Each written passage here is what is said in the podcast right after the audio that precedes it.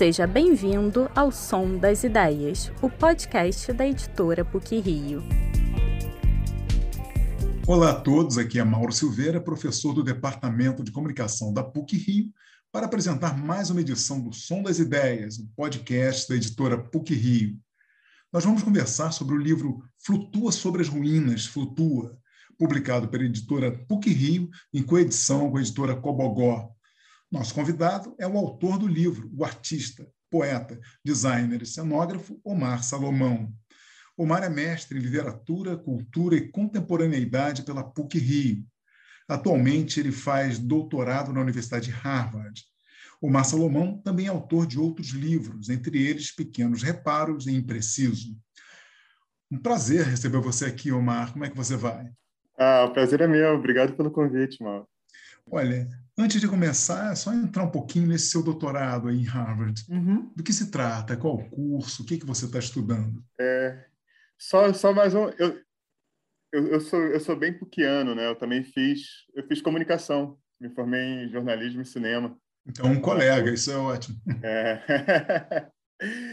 Antes de fazer o. Aí eu fiquei um tempo fora da, da academia, fazendo outras outros rolês. E aí eu voltei para a PUC para esse programa de literatura, cultura e contemporaneidade, que que é onde vai desenrolar esse livro. E e aí na sequência eu vim para fazer o, o, eu apliquei para fazer um doutorado e e fui aceito aqui em Harvard. É, o doutorado eu estou no no departamento de Romance Language, que é tipo línguas latinas, né? Que é francês, português, é, espanhol, italiano e línguas e literatura. Então, eu estou trabalhando com. Eu sigo trabalhando nesse meio entre lugar de contemporaneidade, entre literatura e, e artes visuais. Então, junto com esse doutorado, estou fazendo um secondary field, que é tipo um campo minoritário em em práticas, práticas artísticas, que é Critical Media Practice, é, abrindo espaço. Então, eu, eu queria entrar no livro, propriamente dito, nesse processo Vamos. de criação do livro. Queria que você dissesse para a gente como foi esse processo. então, é, foi um processo bagunçado. como eu descobri com o tempo que é que é bagunça, que é confusão, é um processo de pensamento também, né? Então, é...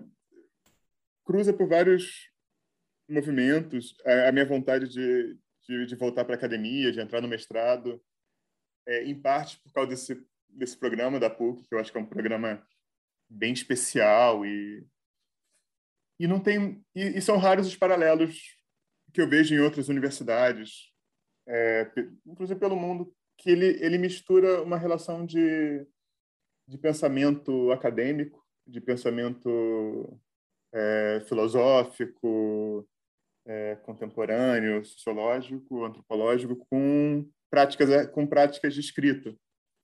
Então, ele não fica só num, só num campo acadêmico das ideias, ele também, ele também busca botar um pouco a mão na massa, né? É, destilar a linguagem. Então não, então não fica se preso só a jargões acadêmicos. É, e tem professores incríveis nesse departamento.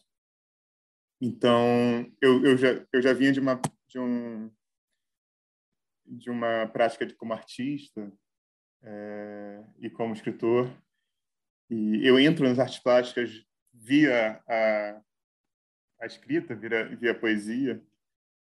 É, em algum momento eu estava eu ia lançar um, um, segundo livro de poesia que é o Impreciso e e, e ele meio parou de fazer sentido para mim enquanto só só apenas enquanto texto é, e aí eu, eu, reencontrei o livro reescrevendo ele à mão é, em, em um caderno e aí à medida que ele antes estava todo diagramado, né, no Word, todo todo bonitinho e tal, já pronto para ser editado e aí entrou uma crise.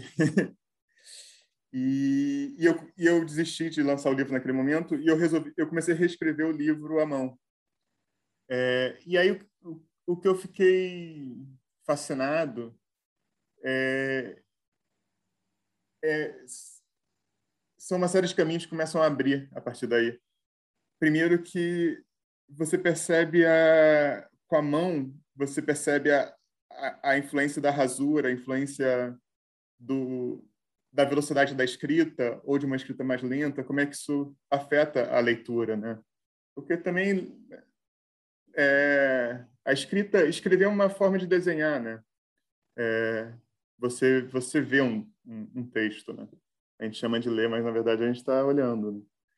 Então eu, eu comecei a, a, a me interessar por, pelas rasuras. Eu, eu comecei a me interessar com essa ideia de carregar o caderno comigo e e aí entra uma mancha de café, eu pego chuva, ele vai acumulando poeira, vai amassando, eu vou perdendo pedaços. É... Então, de alguma forma, tudo isso vai somando ao texto, ao, ao, invés de ser uma algo que eu tivesse que ficar sempre limpando e deixar é, cristalino. Eu comecei a me, a me interessar por essas ruínas, e, e, a partir, e, e, a partir disso eu fiz esse livro Impreciso, que, que é também uma exposição, eu faço uma exposição junto, e, e eu, eu vou explorando essa, essas relações mais poéticas de apagamento, de, de erro, de, de, da rasura como, como escrita, como índice de escrita. E, mas eu ainda não tinha muita consciência disso quando eu estava fazendo. eu fui entender isso quando eu entro no, no mestrado é, bem influenciado por, por alguns amigos, é, Daniel Castanheira, Erickson Pires, Miguel Joyce, é, e o Júlio Diniz, que vai ser meu orientador. Eu, eu entro nesse universo do mestrado eu começo a entender o pensamento sobre o pensamento, né? O pensamento sobre a prática. E, e como é que uma coisa afeta a outra, né? Como é que a prática pode afetar o pensamento, como é que o processo, o processo de criação pode pode afetar a, o, o, desenvolvimento do pensar mesmo. Por isso que eu falei no início, né, que é a bagunça como um é, é, é um é um procedimento de, de, de pensamento, é um, é um processo de, de, de criação e de entender as coisas. E aí eu fui parar nesse mestrado. Só nessa primeira resposta você já, já adiantou diferentes temas que a gente pode abordar aqui. Você falou em algumas influências, influências acadêmicas, mas eu uhum. imagino que você traga influências, inclusive, de outras gerações. É. Então, eu gost... gostaria que você falasse um pouquinho sobre essas influências que fizeram com que você chegasse onde chegou, ou que se tornasse esse pensador que você se tornou. É, eu, eu acho que eu aprendi com meu pai. Meu pai, é, meu pai, Vale Salomão, é, um poeta, pensador, é, também diretor de shows e dentre várias outras coisas. É, eu acho que eu aprendi com meu pai essa relação muito livre, na verdade, de ignorar a ideia de geração e que e que tudo tudo está aí ao nosso dispor, né? É, eu acho que eu não penso muito em relação de gerações. Eu acho que eu penso, acho que eu penso que coisas são, acho que eu penso que tudo pode ser usado, tudo pode ser uma ferramenta. Qualquer livro, qualquer qualquer texto. É, quando eu leio, eu não estou trabalhando com alguém que tipo, sei lá, ah, Duchamp fez o trabalho lá no no século no início do século passado ou Mallarmé antes disso. Eu estou tratando eles como contemporâneos, como se eles estivessem produzindo. Eu entendo o tempo, eu entendo as circunstâncias que fazem talvez tal obra ter certa relevância, mas quando eu estou trabalhando num, num, processo de criação, eu leio, eu leio produzindo junto com eles, eu leio dialogando com eles. Eu não leio como como peças arqueológicas estáticas. Você falou também, Lúcia, que o seu livro traz uma experiência visual. Então, você trabalha com imagens, né? E esses desenhos, essas imagens que você projeta, elas ganham funções dentro do seu trabalho? É...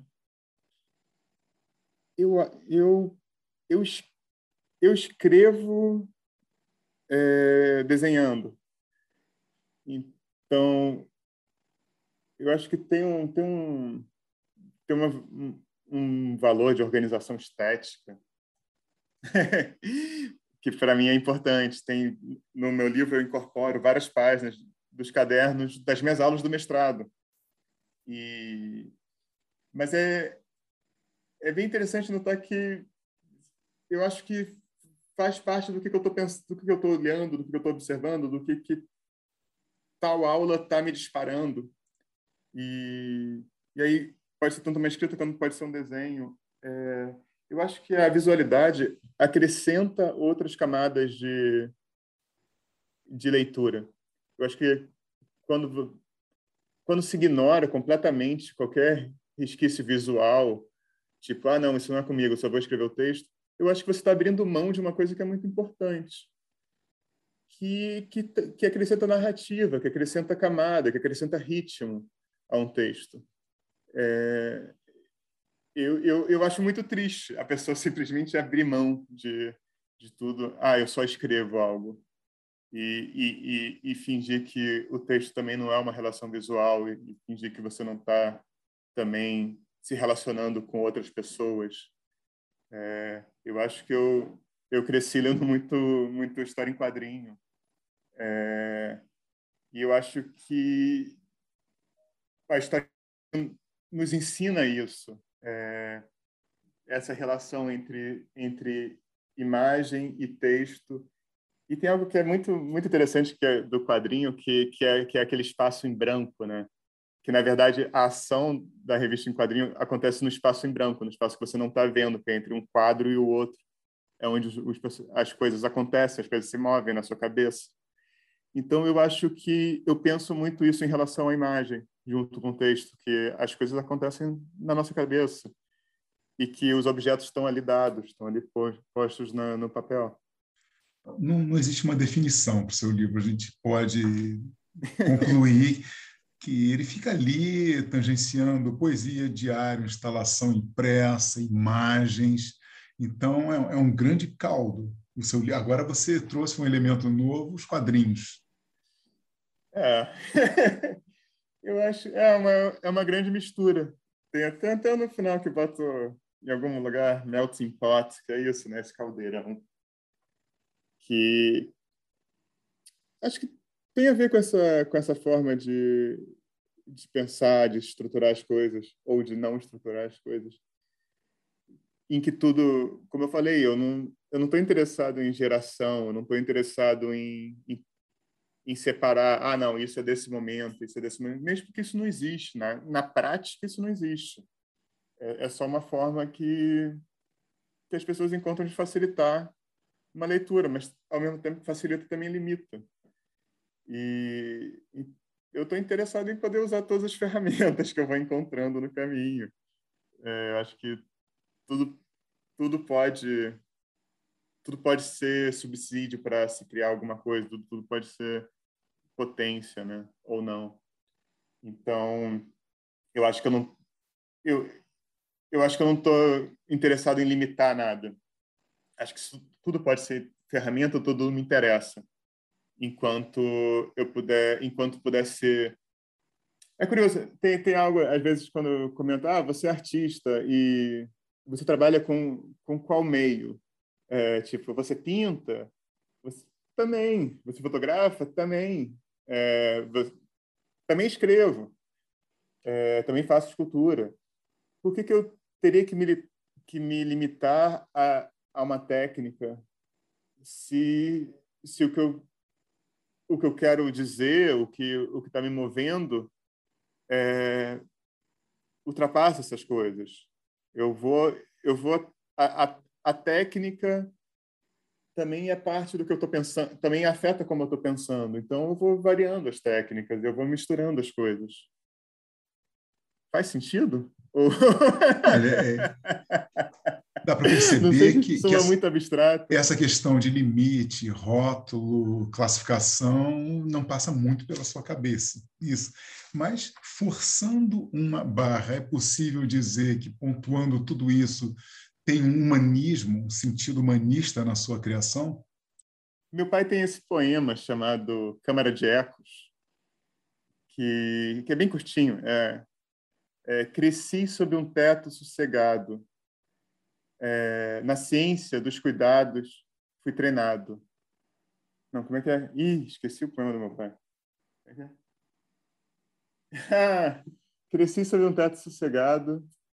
Na ciência dos cuidados fui treinado. Agora, entre o meu ser e o ser alheio, a linha de fronteira se rompeu. É, eu acho que se fala, eu acho que esse poema é uma ideia cruza várias ideias de de, de, de, de encontro que não é simplesmente eu em relação ao outro, mas também eu de certa forma é, a perda desse limite com o outro.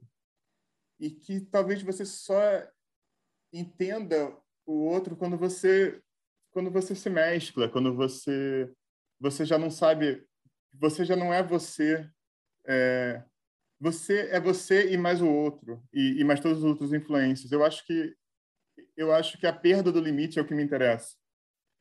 Eu acho que a não não se importar por classificações, não não não não se importar por isso deve ser feito de tal maneira, o certo é assim.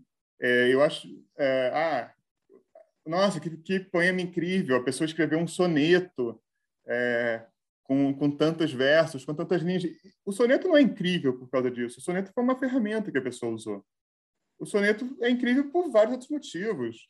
É, Gregório tem uns sonetos incríveis pela, pela construção, pelo que ele está falando ali, pela, pela, pela, pela pelas destilações. O soneto foi, foi uma ferramenta que ele encontrou para construir esses poemas, que, que, estimulou, que talvez fosse a forma que se fosse falado na época. Mas o soneto por si só, e aí também eu acho que é até um, uma, um problema já de da especificidade, né? Que o mundo acadêmico é muito bom nisso. As pessoas vão ficando muito específicas e vão falando em linguagens difíceis que mais ninguém vai entendendo direito só meia dúzia de pessoas. E quando você vai ver, na verdade, não tem a menor importância a coisa. É, é só destilação sobre destilação, jargão sobre jargão. Então, eu, eu, eu, eu não me interesso por isso. Eu, eu não me interesso por essas por, por essas poeirinhas, por essas coisinhas que, tipo... É, na verdade, é, é você estudar a cebola, né? Aquela coisa das cascas, da casca sobre a casca sobre a casca, e dentro não tem nada. A pessoa destilando uma ideia de poesia e um fazer do fazer do fazer e, e que meio que não vai para lugar nenhum. É, e hoje só limita os acessos. Não sei, estou tentando expandir. Eu não sei se eu expando, não sei se se eu confundo, mas eu acho que eu quero movimentar. Então eu, eu, eu, não, eu não tenho interesse em cada pessoa no seu quadrado. Acho que tem que estar todas as pessoas em todos os quadrados. Você manifestou há pouco assim, a importância o seu mestrado teve na formação, quando você mergulhou nesses estudos. Total. Então, até que ponto a troca, esse ambiente de troca favorece, favoreceu essa sua formação, se a gente pode chamar assim de uma formação, algo tão livre? É, a troca acadêmica. A troca acadêmica e a troca interpessoal, propriamente dita. Sim. Ah, eu, eu, eu acho que eu me formei em grande parte nos bares. é, parte da minha formação acadêmica também foi feita nos bares, nos cafés. É, eu, eu dou tanto peso para as aulas quanto eu dou para o café depois da aula, para o encontro no, no corredor. É, é, é, é, é, é até algo que acho que aqui em Harvard, culturalmente, para mim tem sido até bem difícil, porque é outra lógica e as pessoas estão correndo o tempo inteiro, então você senta menos para conversar. Eu sinto muita falta. É, nossa, eu acho que na, na, na, conversa você aprende muito. Eu, eu, eu, acho que tem que ter mais esses espaços. Acho que a, a, academia tinha que valorizar mais, a universidade tinha que valorizar mais esses espaços de encontro, esses momentos de conversa. Eu acho que eu, na verdade, dou mais importância a, a esse, a, aos momentos de, de, conversa, de encontro, a essas informalidades, do que talvez a, própria aula. Eu acho que a aula é um, é um disparador de várias coisas e, e, conhecimentos que, que eu acho que são retransformados e ressignificados quando você senta para conversar com outras pessoas. Eu, eu conheci eu conheci pessoas fascinantes no, no mestrado e, e eu conheci elas conversando com elas, não era durante não era durante as aulas, era era depois da aula, é, pessoas que, me, que eu não conheci que eu não conhecia antes que me que influenciaram meu pensamento de, de, de formas diversas. É, a Manuela Savitsky, o Luiz Guilherme Fonseca, tem várias pessoas que eu acho que você vai são colegas e e que vão te colocando outras visões de mundo, né? Senão também você vai lendo o que você está lendo e aí você vai lendo com o seu olhar, né? E, e a tendência é que o seu olhar fique cada vez mais fixo e não mais múltiplo. Então dá para a gente chegar a uma conclusão aí de que esse ambiente carioca, Rio de Janeiro, bares, cafés e tudo mais, isso também é um componente da sua obra? É... Ah, acho que é. Acho que, acho que a mancha vem aí, né? Do, do café derramado no, no caderno, do choco derramado na mochila. é... Acho que também o, o mundo tem, tem, alguma coisa do, do mundo que mudou, né? No, nos últimos anos e com com celulares, com redes sociais. Então, eu, eu, não, eu cresci na transição desse universo, né? É um pré, um quase pré celular permanente por, por esse mundo de hoje. Então, então tinha um pouco isso, né? Vou em tal lugar, e aí eu sei que a galera vai estar lá, eu sei que o pessoal vai estar lá sem, sem comunicar, e aí você vai encontrando eu sempre adorei muito encontrar pessoas na rua. E, e, e, o Rio proporciona muito isso, né? Que o Rio é uma cidade muito de rua. Então, é, às vezes eu saía para andar por aí. e aí você vai encontrando pessoas, aí você vai comentando, aí, sei lá, talvez aquela pessoa diga alguma coisa que vai te, te disparar. Eu acho, eu acho que depende muito do quão propício você está a esses encontros, né? Como é que você pensa como é que você se, se, se abre? Porque também, se você não estiver interessado, também todas as conversas vão ser é, bobagem, né? Vão ser sobre o tempo e sobre o nada. Então, eu acho que tem muito você também tá, tá interessado pelo outro, né?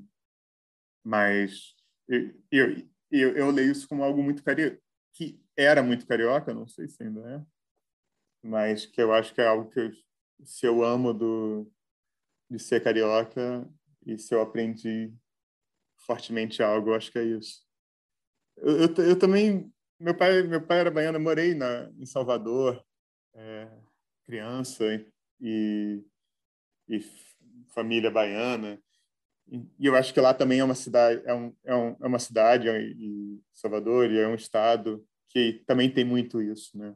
Desse encontro da rua, dessa relação de parar e conversar com alguém e, e, e, esse tempo em que o tempo o tempo cronológico né tem tal hora para tal coisa ele ele fica em segundo plano então tá, o tempo do encontro é mais importante Omar, o seu livro não tem capítulos, tem lances. O que é isso? Explica para gente direitinho. O que, que, são os lances? É eu não queria chamar de. Eu não queria chamar de, de capítulos, porque. Porque eu acho que. eu acho que eles foram nascendo um pouco enquanto cada parte foi nascendo faz, faziam um todo, que é esse todo que me interessa, que, que fica girando na minha cabeça, mas eu acho que eles foram sendo escritos como tentativas de ensaios, que são tentativas também, né? Então, tentativas de tentativa. Desculpa, meu cachorro aqui deu uma latidinha. é, eu acho que os textos foram textos que foram, foram, foram sendo escritos é, meio naquele método da tentativa e erro. E, e, então, eu, eu, eu, eu fiquei pensando, tem um né? Tem aquele texto do Mallarmé, é, Um lance de dados jamais abolirá o acaso, que é um, que é um texto bem importante para o mundo ocidental da poesia visual. É meio que um texto inaugural, é um primeiro texto que trabalha em várias camadas, trabalha o poema visualmente. E, e, e eu, eu fiz uma série de trabalhos exatamente jogando trabalhos visuais que não estão no livro, mas em que eu jogava é, uns cubos como se fossem dados sobre um sobre um, um plano de madeira e eu marcava o lugar em que os dados caíam. É, eu não estava interessado no resultado dos dados, tava, eu estava interessado no, no, no, percurso dos dados, onde eles iam ficar, onde eles iam. Eu, eu queria marcar não não o, o sentido deles, não o que eles estavam me informando, mas o que eles tinham feito.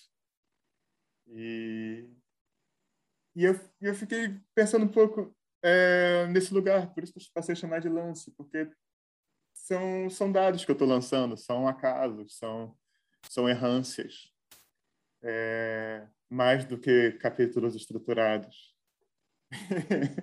Acho que também é uma tentativa de fugir da estrutura, mas a estrutura está lá, porque porque está em mim também, né? Eu acho que em tudo que a gente vai lendo e vai aprendendo tem esse processo de, de tentar fugir um pouco da estrutura e isso corta por muitos autores que, que, que eu admiro enormemente, que como o Roland Barthes, como Otávio Paz, que são como o Flusser, que são autores que para começar, escrevem muito bem.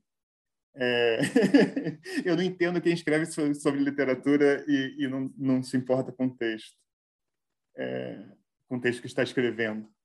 É... eu acho que são autores que escrevem muito bem, mas, mas sobretudo, eles, eles são respeitosos com o pensamento deles. Então, se o pensamento leva para uma direção, eu acho que eu acho que eu tenho que eu, eu tenho que investigar essa direção que o pensamento está me levando. Então tem um pouco desse lance, dessa relação com, com, com acaso, com aceitar esse inesperado. E isso, isso tem a ver com a, com a ideia de ensaio, que, que, é, que o ensaio é uma tentativa. Né? Então, então são os lances. Agora, o livro também evoca sentidos e sensações, pelo que uma primeira leitura me levou a, a, a, concluir, ou pelo menos eu também senti. Então, é, a gente fala desde a audição, do tato e do próprio silêncio. Uhum. Você teve alguma intenção em relação a isso? Como foi? É... Sim, eu não acho que eu nunca tinha pensado assim tão Nunca tinha parado para pensar muito sobre isso, mas, mas quando você fala sobre, faz muito sentido. E, e sim, quando. Sobretudo essa relação de, de ruído, de barulho e silêncio, é, que também eu acho que tem a ver com a forma que eu vou montando o livro. Eu, eu acabo fazendo o design do livro, porque para mim é meio inevitável não fazer o design do livro porque a forma que eu vou construindo ele é visual também. Então, que aí tem a ver com silêncio, que tem a ver com ah, esses, esses momentos estão vindo mais mais caóticos e aí de repente você faz umas pausas. É, o, o Bruno Carvalho, que que é meu orientador aqui em Harvard, é, ele ele escreveu né, na na capa na, na contracapa do livro como se o livro fosse um, uma instalação impressa. E a gente ficou conversando um pouco sobre sobre essa ideia. E, e, eu adorei isso porque eu acho que no fundo era um pouco a, a ideia que eu queria passar. O, o que, que é incrível uma das coisas incríveis da, da, instalação que é como você entra você é absorvido por completo por um por um ambiente né? Por um você quando você entra numa instalação de arte, claro, tem vários tipos de instalações, mas tipo, você você é absorvido completamente pelo pelo pela obra, é, sonoramente, geralmente tem cheiros, né? É, dependendo do material que a pessoa usa.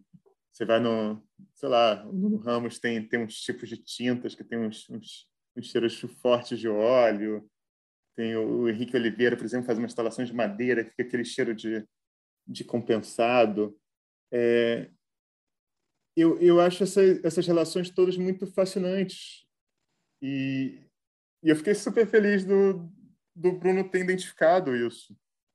E agora de você falar também de, de outra forma, dessa relação do silêncio, do, do, do tato, eu acho que eu acho que isso tem a ver com, com essa vontade de expandir o, o texto, de expandir o livro, do livro não ser não ser simplesmente um, um, um local em que em que letrinhas são impressas, qualquer letra, mas tipo dele poder ser algo que eu até adoro esse, esse formato que cabe, pelo menos na minha mão, ele cabe bem.